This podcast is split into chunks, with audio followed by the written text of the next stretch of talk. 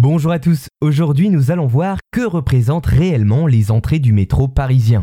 Distillées dans toute la ville, les bouches du métro parisien constituent un patrimoine important et sont devenues l'un des symboles forts de la capitale, au même titre que le Sacré-Cœur ou encore l'Arc de Triomphe. Mais alors, quelle est l'histoire de ce type de structure devenu par son style floral l'un des emblèmes de l'art nouveau? Eh bien l'histoire de ces entrées de métro démarre avec l'annonce de l'exposition universelle de 1900. Pressée de montrer le rayonnement de la France dans l'art et de construire un métro, la ville de Paris ouvre un concours. Seulement, aucune proposition ne convient. Alors, la ville va demander à un jeune architecte du nom de Hector Guimard, qui n'avait pourtant pas participé au concours, de faire une proposition pour décorer les futures bouches de métro. Quelques jours plus tard, Banco, la ville de Paris, lui passe alors commande.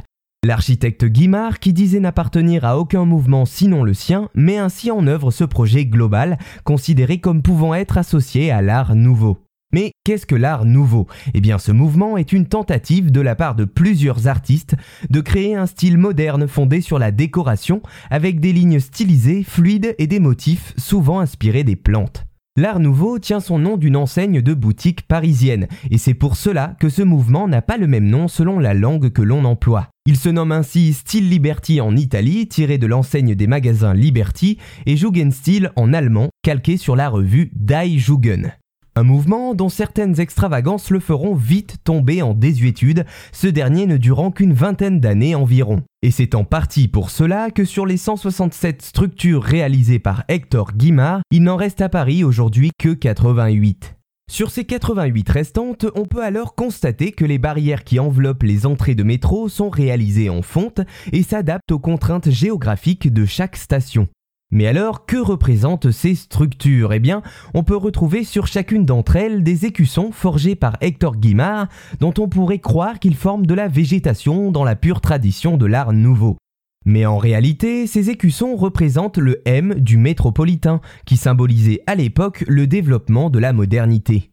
De plus, il faut noter le fait qu'Henri Guimard voulait former un art total, et c'est pour cette raison qu'il alla jusqu'à créer la signalétique et la police d'écriture si reconnaissables et propres à ces structures.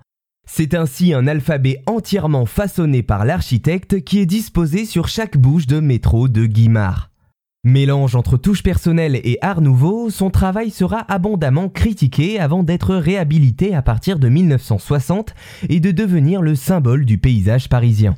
Ne laissant pas indifférent, dans le bon sens comme le mauvais selon les avis, ces entrées de métro contribuent à façonner un style Guimard qui cherchait la combinaison parfaite entre structure et décor.